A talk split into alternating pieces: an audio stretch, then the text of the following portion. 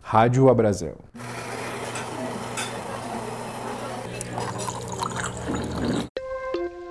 Perguntam: Ah, Guga, por que, que o Brasil não tem aqueles queijos top que tem na Europa? Eu falo, meu amigo, porque o cara que produz queijo na Europa, o cara faz as gerações. E o cara sabe que ele vai vender o queijo dele. Se o coitado do produtor de queijo brasileiro colocar o queijo dele para curar três meses, ele não paga o empréstimo do BNDES que ele fez. O cara quebra. O cara morre de fome.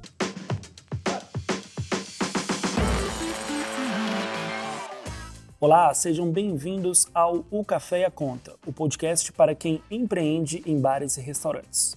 Eu sou Danilo Viegas, repórter da revista Bares e Restaurantes, e no episódio de hoje eu converso com o chefe Guga Rocha. O Guga é hoje um dos nomes mais celebrados da nova geração de chefes brasileiros. Seu trabalho busca a união do clássico e do contemporâneo de forma harmoniosa e tem como lema cor, sabor, perfume, textura e surpresa. O Brasil na raiz e o mundo na cabeça.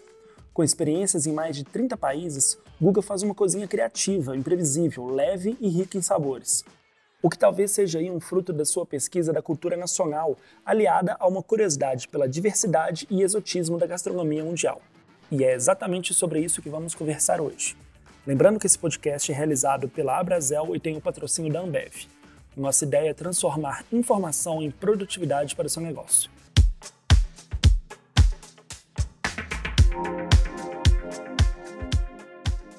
Então, Guga, bem-vindo aí ao nosso podcast. Valeu, Danilo. Muito obrigado. Um prazer participar com vocês. Guga, eu estava contextualizando aqui antes da gente gravar. Ter você como convidado para o nosso podcast é um sonho antigo para falar justamente sobre essa importância da formação da identidade da gastronomia brasileira. E eu lembro que eu vi uma palestra sua em Alagoas, onde você falava justamente sobre essa questão da formação da identidade da gastronomia brasileira, as influências trazidas da África e da Europa e como que a gente faz essa essa mistura toda que acaba sendo a nossa característica, como que isso também reflete na nossa cultura enquanto sociedade. Queria começar falando um pouco sobre isso. Da onde que vem essa formação da identidade da gastronomia brasileira? Então, Danilo, na verdade, a gastronomia brasileira ainda está em formação. Talvez um dos grandes erros que nós, cozinheiros brasileiros, tenhamos é um apego muito grande aos clássicos brasileiros. Eu acho que a coisa mais importante que nós temos para dar para o mundo é a novidade. Nós somos o novo, nós somos o que vai trazer o frescor para o mundo. O mundo antigo, o mundo velho, a Ásia, a Europa, toda, toda essa esse calhamaço cultural, gastronômico, histórico, artístico que já existe no velho mundo, nos atinge de uma forma muito brutal, porque se você parar para pensar que num país rico e tropical como o Brasil, aonde um triângulo de, sei lá, 5 metros tem mais biodiversidade na Mata Atlântica do que quase praticamente a Europa inteira, e a gente só consome ervas que são europeias, coentro, alecrim, tomilho, salsinha, manjericão, sálvia, tudo, tudo ou do Mediterrâneo, ou do Sudeste Asiático, mas ou da, da Europa em geral. Então, assim, eu acho que o, a gastronomia brasileira está em formação, mas essa formação embrionária que a gente tem, que eu costumo chamar da célula máter da cozinha brasileira, realmente, é essa tríade do português, do africano e do indígena, né? Que Câmara Cascudo descreveu também, como tantos outros. Mas, como eu disse na palestra, a gente até bateu um papo antes, é a diferença da cozinha brasileira para a cozinha do Brasil. E eu luto muito para que a gente fale mais da cozinha do Brasil do que da cozinha brasileira. O que é a cozinha brasileira? A cozinha brasileira, às vezes, pode ser algo que esteja no nosso subconsciente, como Casa Grande Senzala, que é a cozinha do povo ou a cozinha da, da Casa Grande, a cozinha que foi feita dessa mistura do índio, do africano e do indígena. E, na verdade, a cozinha brasileira é muito mais que isso. A cozinha brasileira é da pessoa que chegou muito tempo depois, vinda de lugares onde a gente não pensava que teria chegando aqui, como por exemplo hoje os venezuelanos.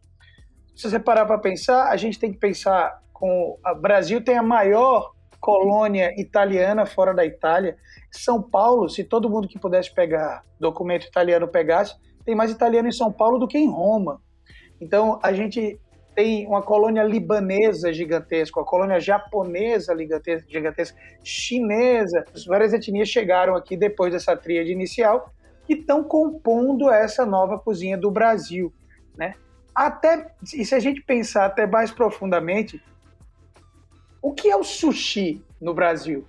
Será que sushi no Brasil é sushi mesmo ou é um sushi brasileiro?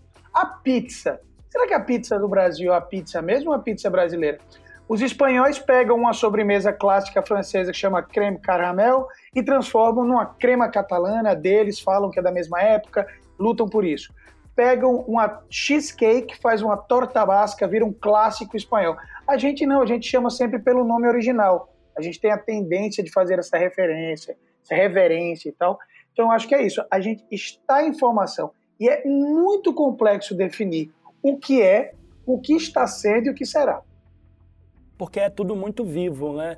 Eu, particularmente, me irrito muito com esse discurso vira-latista como se o Brasil tivesse um projeto para dar errado. Então, eu acho que falta da gente uma valorização também de saber que o nosso sushi, com algumas pitadas tropicais, nada mais é do que um sincretismo gastronômico que deve ser até valorizado, né? E a gente não ter vergonha disso, de falar, nossa, mas o japonês não come isso. A gente pode falar, não, o japonês não come isso, mas isso é bom pra cacete. Danilo, os brasileiros, chefes de cozinha, não vou falar, obviamente, eu não posso falar em nome de todos, mas em sua grande maioria tem preconceito. Vou dar um exemplo clássico, tá? Vou citar uma marca, que é o queijo catupiry.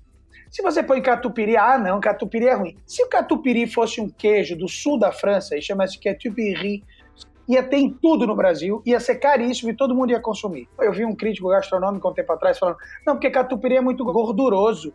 Eu falei, queijo brie não é gorduroso. O brasileiro é um narciso ao contrário, né? A gente cospe na própria imagem. A gente tem que cada vez mais abraçar essa imagem, entender que a gente tem muito para contribuir com o mundo e talvez não seja contradição, mas que seja com inovação, né?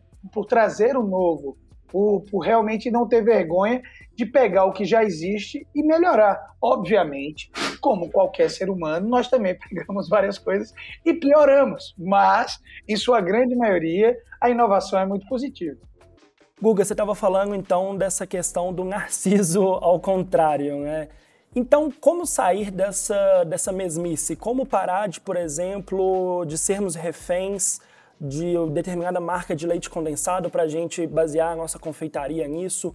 Como pegar o, o tradicional e dar uma atualizada para ficar algo mais contemporâneo, mas ainda assim essa construção da nossa identidade? Quais são os principais desafios?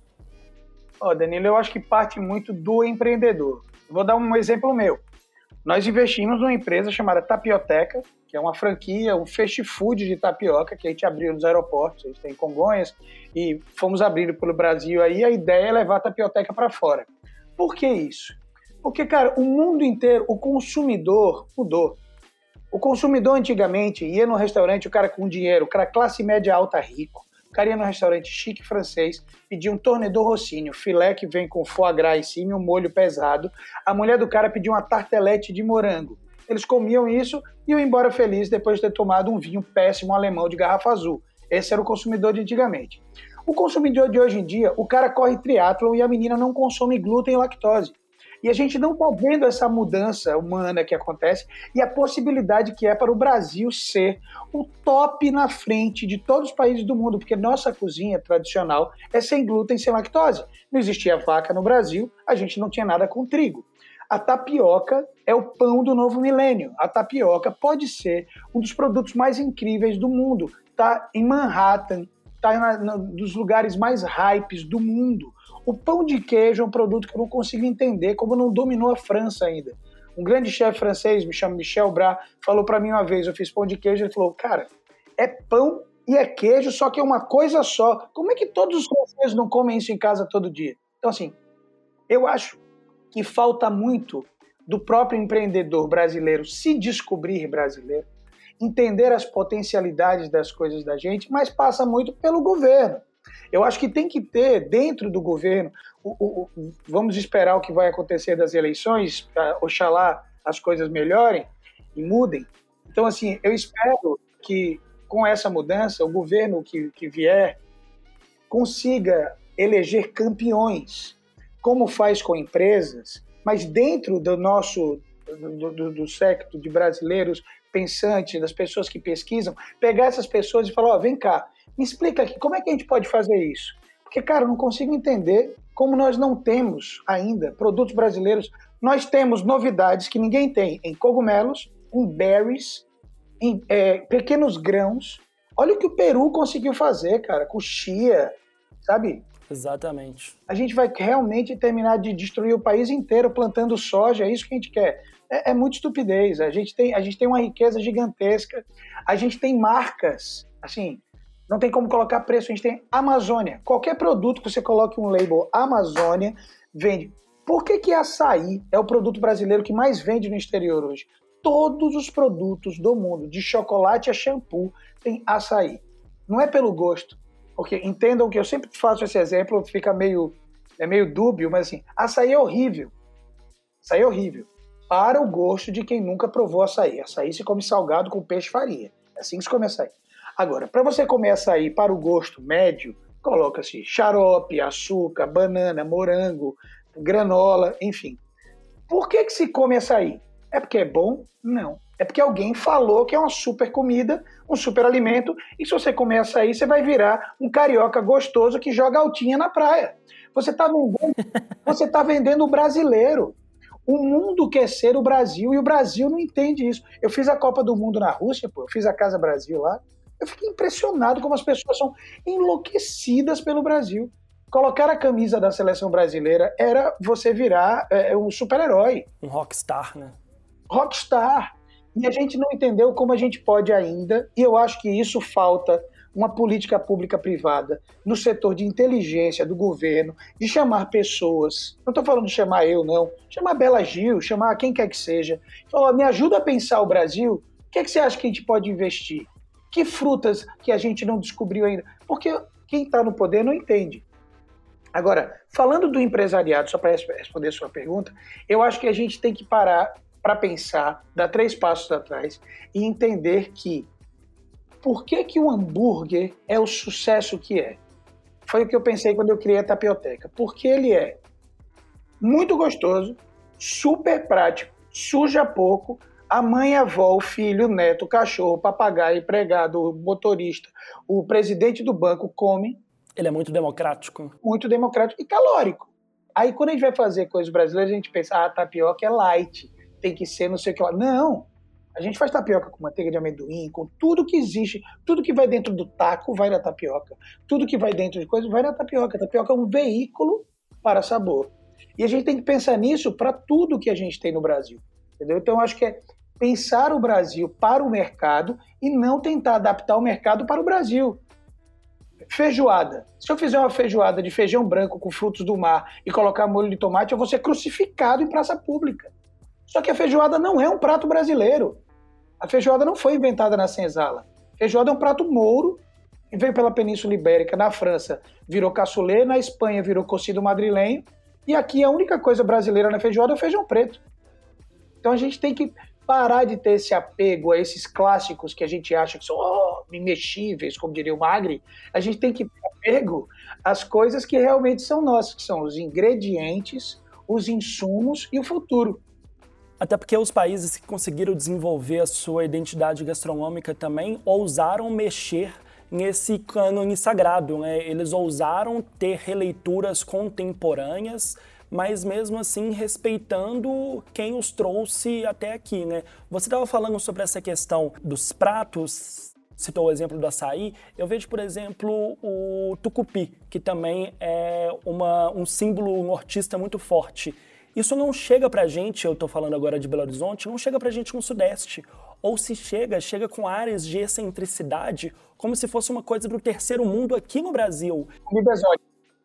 Exato, então falta essa coisa que a MPB falava desde a década de 60, que é o Brasil com Z conhecer o Brasil com S, né? Ah. E nós não termos vergonha disso. Danilo, os italianos são a comfort food do mundo. Se você está na Guiné-Bissau, na Tailândia, ou sei lá, no Burundi, e você enche o saco da comida local, você vai no italiano. Você come a comida italiana. Comida italiana é feita com base em três coisas: tomate, batata e milho. E nenhuma delas saiu da Itália. Nossa, então a cozinha italiana, como a gente conhece hoje, existe a partir de 1500, mais ou menos. Então, assim, a comida italiana é uma comida moderna.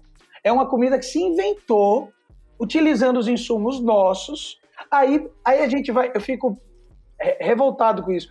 Aí o cara faz uma pizza no Brasil e coloca carne seca. O cara, ai, que absurdo. Absurdo porque os caras pegaram um pão árabe que chama pita, meteram um tomate que vem do México no negócio e a gente não pode fazer. Então, é isso que você disse, sabe? É a coisa de a gente realmente adaptar. E a segunda é, colocação que você fez, que, que era bem interessante também, que era a respeito do, do tucupi. Cara, vamos lá. Como é que não existe um projeto governamental sério para o tucupi dominar a Ásia? O tucupi é o shoyu do próximo milênio. Uhum.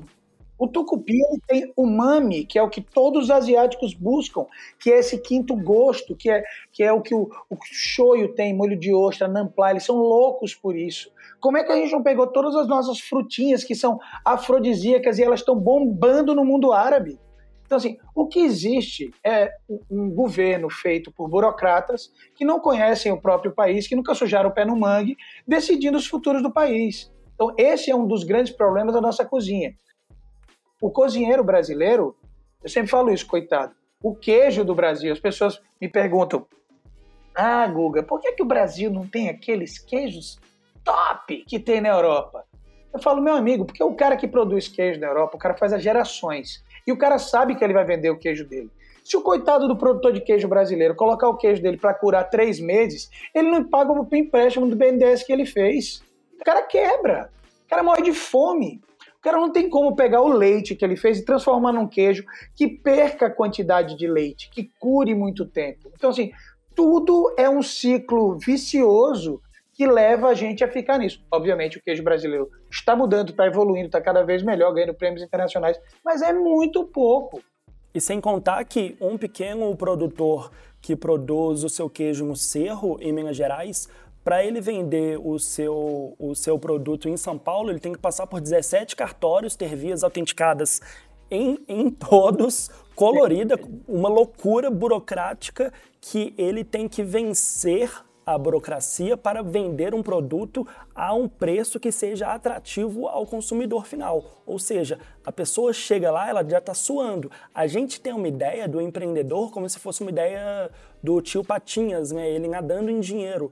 Mas não, o, o, pequeno, o pequeno empresário é o cara que abre um boteco e a esposa dele trabalha e a filha atende, ele fica no caixa, ou ele fica no caixa e, e ou ele cozinha e a esposa fica é um herói. Exatamente. Então, esse ato de heroísmo, a gente tem que mudar um pouco a percepção. Você falou um pouco sobre essa questão do agro.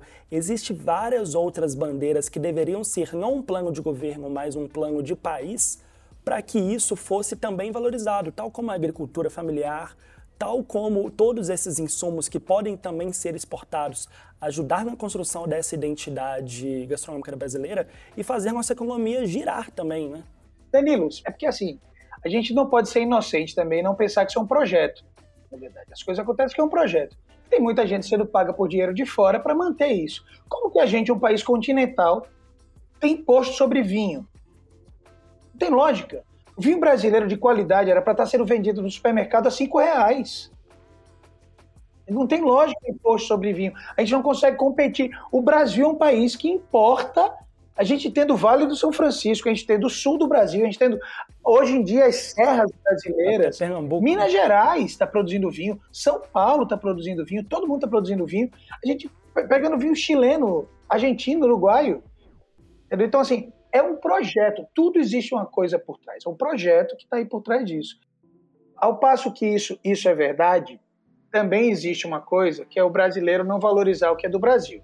É, se, aqui no Exatamente. Aqui em Alagoas eu sempre falo, tinha uma propaganda que assim, no Recife tem, na casa do colegial também tem. Isso é uma coisa que me marcou. Eu fiquei pensando, mas por que, que a gente tem que ser igual a Recife? Para que ter o que tem lá? Eu quero ter o que tem aqui. Então a gente tem que valorizar mais o regional. Quando você vai para uma cidade, eu falo, estava falando isso com um empresário amigo meu ontem aqui. Quando você vai para uma cidade Frontignan, sul da França, vilarejozinho ali, 30 mil habitantes, tal. Os caras têm um produto que só eles têm, seja um queijo, seja um vinho, seja um embutido, seja um, uma conserva, seja uma coisa que você pode levar. Alagoas tem mais de um milhão de habitantes. Fora artesanato, o que é que o cara consegue levar daqui? Tem nada, cara. Entende? Tem o quê? O cara vai levar, olha, leite de coco? Então não tem produtos. Cachaça? É, não tem. Então, assim, é, tem que haver uma construção, realmente, uma construção empírica e física do que será esse país, do que é, como a gente pode criar cadeias produtivas aonde as pessoas e rápidas. Não pode ser coisa megalomaníaca, não. Coisa rápida e prática para a gente começar a vender. Facilitação de leis, facilitação de empréstimo, de, de dinheiro na mão do cara, para o cara poder ter tranquilidade de investir. Porque o empresário brasileiro pega um cara aí, 20 e poucos anos, quer começar, gosta de gastronomia, o cara vai abrir uma hamburgueria, o cara vai abrir uma tapiocaria. Pô, eu falo direto, os prêmios de gastronomia nacional não tem prêmio da melhor tapioca, mas tem da melhor pizza, tem do melhor é, hambúrguer, tem do melhor. Até nisso a gente, a gente não valoriza. A gente tem um pensamento ainda um tanto quanto provinciano, assim, né, e subalterno, né? Mas o que você estava falando sobre essa questão do desenvolvimento do turismo em, em Alagoas, eu lembro muito daquela frase é, pensar global e agir local, né? É mais ou menos por aí a saída. O João Diamante falava muito também da construção da gastronomia de pessoas para pessoas. Seria um pouco ingenuidade a gente acreditar nessa união dos chefes com os empresários, algum lobby que pode ser feito a nível de Brasília? Como você, você é otimista a pensar na gastronomia brasileira a médio e longo prazo? Não, eu não sou otimista. Eu sou muito. não, não era a resposta que eu esperava. eu não sou otimista, eu sou bem pessimista, inclusive, estou cada vez mais pessimista. Por quê? Porque o brasileiro tem uma característica que é sensacional, que é a adaptabilidade. A gente é talvez o ser mais adaptável do mundo por sermos esse povo multiétnico, inteligente, cheio de jogo de cintura. E essa adaptabilidade está fazendo com que abram mais restaurantes de ceviche no Brasil do que de acarajé. O brasileiro consegue se adaptar à demanda mercadológica em vez de criar uma demanda mercadológica. Nós somos reativos, né? Total. O Brasil é um país, cara, que criou a bossa nova, que foi o estilo musical mais fantástico que teve no mundo, gravado por Frank Sinatra e não tem um bar de bossa nova que você pode ir direto no Rio de Janeiro. A meca da bossa nova, né? Não tem em São Paulo, não tem um, não tem lógica. Tem a comida da bossa nova, tem o estilo de vida, a roupa, tem tudo. Então, entende? Esse é um exemplo que eu estou dando que serve para várias coisas. Agora, dentro desse discreto meu, existe também uma grande esperança que é a que me move todos os dias para tentar fazer o que eu faço. Que é, eu realmente acho que as coisas só vão mudar quando entrarem diretamente na pauta do governo. Por quê? A França é um país que vive disso, gente. A França vive de vender savoir-faire, champanhe. É, só pode ser da região de Champagne, porque o terreno de Champagne é mágico e só lá se faz aquilo. Beleza, vamos criar a mesma coisa para o nosso leite de coco? O Atlântico Sul é o único lugar do mundo onde o leite de coco pode não sei o lá. Vamos criar a mesma coisa para a Amazônia? Vamos explicar o que é o Cerrado para o mundo? Agora, para isso acontecer, tem que ter junto o cinema. Um exemplo, eu, agora com a passagem da rainha da Inglaterra, eu falei com um amigo meu um negócio que eu acho muito interessante, que é a monarquia nada mais é do que uma ditadura absolutista que a Disney fez a gente achar que era legal. Exatamente. Então, assim, a gente tem que fazer isso para as nossas coisas vender o nosso mundo mágico. Criar essa narrativa, esse storytelling, sem ser necessariamente picareta, né? Mas valorizar o que a gente tem aqui. As coisas da gente, entendeu? Então, eu acho que tem que ser uma coisa para virar. Entenda que a cozinha brasileira já está paulatinamente sendo melhorada, está, mas está sendo melhorada e está sendo também. Como é que eu vou explicar isso exatamente? Como se fosse uma pasteurização da cozinha brasileira. Os grandes chefes fazem exatamente o que todos os outros grandes chefes fazem do Instagram. É, é, só que com produtos nossos. Isso não é a criação de uma cozinha. Isso é você pegar uma coisa que já tem e fazer com produtos da gente. é muito mais que isso. É criar uma cadeia. A Roberta Sudbrack fala uma coisa que eu achava muito legal, que é o nosso mise en place tem que começar no campo. Sim. A gente tem que plantar nossas ervas, a gente tem que consumir os nossos produtos. Mais uma vez eu falo do Peru. O Peru consome as próprias batatas, os tipos de milhos diferentes, as ervas, as frutas, os pescados, sabe? Então eu acho que isso é a criação para a cozinha brasileira. Voltando ao começo, a cozinha do Brasil vai bem. Que a cozinha do Brasil aí é tudo, todas essas outras influências de todos esses povos do mundo inteiro, entendeu? Mas a gente não, a gente não tem representatividade nas grandes capitais do mundo, Danilo. Churrascaria. Guga, entre esse pessimismo por natureza e um otimismo por teimosia, quem você acha que são hoje os heróis da resistência, quem estão fazendo essa gastronomia brasileira ganhar corpo? Muitas pessoas já me falaram da Roberta Sudbrack também. Para quem está escutando a gente no Spotify ou qualquer outro navegador que está com a cabeça explodindo com tudo que você falou agora, como dar, iluminar essa jornada para encontrar um farol ali no, no fim da jornada? Tem muita gente fazendo um trabalho sensacional em vários níveis diferentes, né? Sejam chefes de cozinha, produtores, os produtores brasileiros, sabe? O Oswaldinho está fazendo queijo da Serra da Lagoa, sabe? esses produtores também estão fazendo trabalhos muito bonitos, artesanais, levam a gente tendo esses produtos, como o presunto Iaguara em Pernambuco, sabe? Esses produtores levam a gente a ter os, esses produtos na mão e poder trabalhar. Mas tem gente, por exemplo, o Rafael, tem um restaurante chamado Oca, em Paris. O cara faz o próprio tucupi, sabe? Então é lindo de ver. O cara tá fazendo um trabalho, estrela Michelin, de cozinha brasileira em Paris. Dentro do Brasil, obviamente, é chovendo molhado falar do Alex Atala, é chovendo molhado falar do Jefferson Rueda, né? E tem gente que já está há muitos e muitos anos fazendo isso daí, mas tem gente como, por exemplo, eu sempre dou esse exemplo, que chama-se Beto Pimentel. Beto Pimentel é um chefe de cozinha da Bahia, de uma restaurante chamada Paraíso Tropical. O Beto criou uma cozinha. Ele usa as frutas da gente de uma outra forma. Ele usa as ervas, os temperos, os mariscos de uma forma dele, autoral, é, é novo, sabe? Só que já é um senhor, é um cara que vem fazendo isso há muitos anos. Então, assim, tem o Saburó de Recife, que é um, um mestre de sushi, mas que faz coisas super pensadas num sushi brasileiro. Por exemplo, ele fez sarapatum, ele fez sarapatel de atum. Então, assim, o cara é um gênio. Então, tem muita gente fazendo. O pessoal do Origem, na Bahia, está fazendo um trabalho lindo no restaurante deles. Assim, dizer nomes é, é realmente chover no molhado, porque tem gente do norte a sul do Brasil fazendo coisas incríveis, mas esses pontos isolados funcionam, sabe? Como o João falou, Diamante, o João faz um trabalho muito bonito sabe? Um trabalho de, de, de gastronomia periférica que é muito bem-vindo. Então, assim, tem muita gente fazendo trabalho bonito, mas esses pontos isolados, é muito difícil juntar, que está todo mundo correndo atrás de pagar as contas. Tem que ser uma coisa, nesse caso... De sobreviver. Né? Sobreviver. Tem que ser uma coisa que venha realmente de cima para baixo. Tem que ser uma política de governo. O Peru, por que, que o Peru é o que é hoje, Danilo?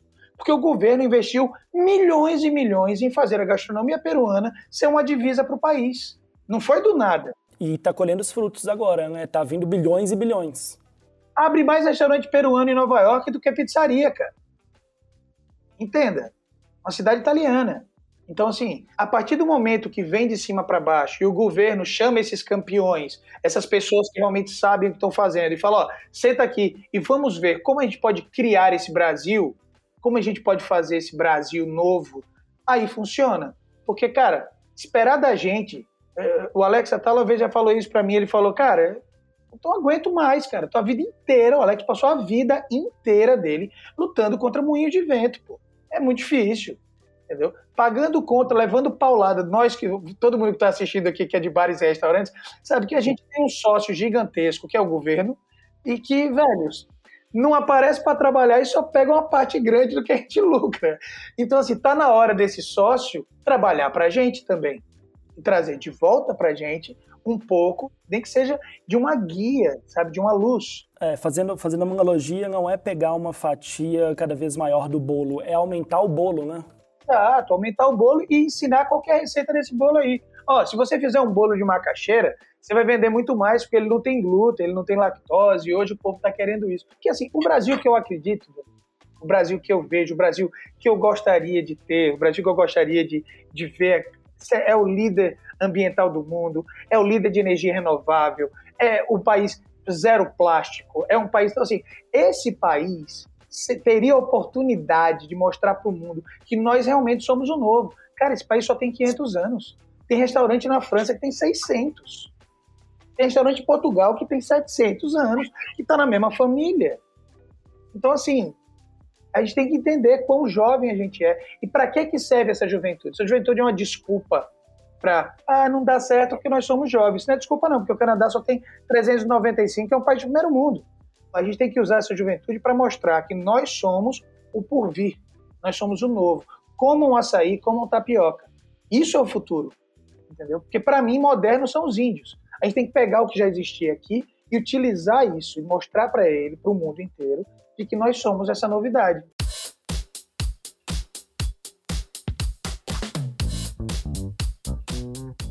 Guga, excelente. Eu queria te agradecer pela participação, verdadeira aula aqui para quem está ouvindo. Para a gente terminar, tem alguma coisa que eu não perguntei que você acha que seria importante também da gente discutir, dessa construção da identidade de gastronomia brasileira, a mudança do comportamento dos consumidores, um plano governamental? O microfone é seu, um minuto aí para você puxar votos. Pô, Danilão, vamos lá. É, ó, primeira coisa, agradecer demais a vocês aí pelo convite. Foi um papo muito gostoso e espaços como esse são muito importantes. Agora, para quem está do outro lado aí, cara, procura o cara que está produzindo alguma coisa na esquina da sua casa, sabe? Valoriza o restaurante do seu bairro. É, participe da melhoria desse cara, seja como produto, seja como serviço. Fale para ele, olha, seu Antônio, se o senhor colocasse isso aqui assim, seria melhor. Se você fizesse aquilo ali, seria mais vendável Pô, eu consumo aqui, mas tem muito açúcar. Eu não sei. Participe da melhoria que você quer para o mundo. A outra coisa é tente no seu dia a dia, nem que seja uma vez na semana, introduzir um produto que não é um produto de mainstream. Por exemplo, Ora Pronobis, ou, sei lá, cajuzinho do cerrado, castanha de baru. Tente introduzir essas coisas, um azeite extra virgem de castanha do Pará que estão fazendo, que é maravilhoso, sabe? um, um, queijo diferente, um vinho brasileiro. Faça uma noite com seus amigos de queijos e vinhos, use vinhos brasileiros e queijos brasileiros. Compre cerveja de pequena produção. E, cara, isso, você fala, ah, mas é, é um pouco mais caro. Mas, cara, é um pouco mais caro, mas quanto você pagou naquele tênis da Nike, sabe? Então, assim, você tem que entender que o que é caro. Né? Então, assim, o, o, alguém falou e inventou que caviar era caro porque era bom. O que é bom? bom é algo muito subliminar. Se a trufa, trufa branca de alba, fosse de Goiás e o pequi fosse de alba, talvez a gente estivesse pagando uma fortuna para o pequi. E a maioria das pessoas que estão ouvindo nunca nem provaram. Então prove pequi, conheça o Brasil, valorize, chame quando tiver um turista, mostre as coisas da gente, leve o cara para comer uma coisa que seja típica da sua região, faça parte desse ciclo virtuoso e dessa mudança. Excelente, então, Guga, obrigado pela participação e até a próxima.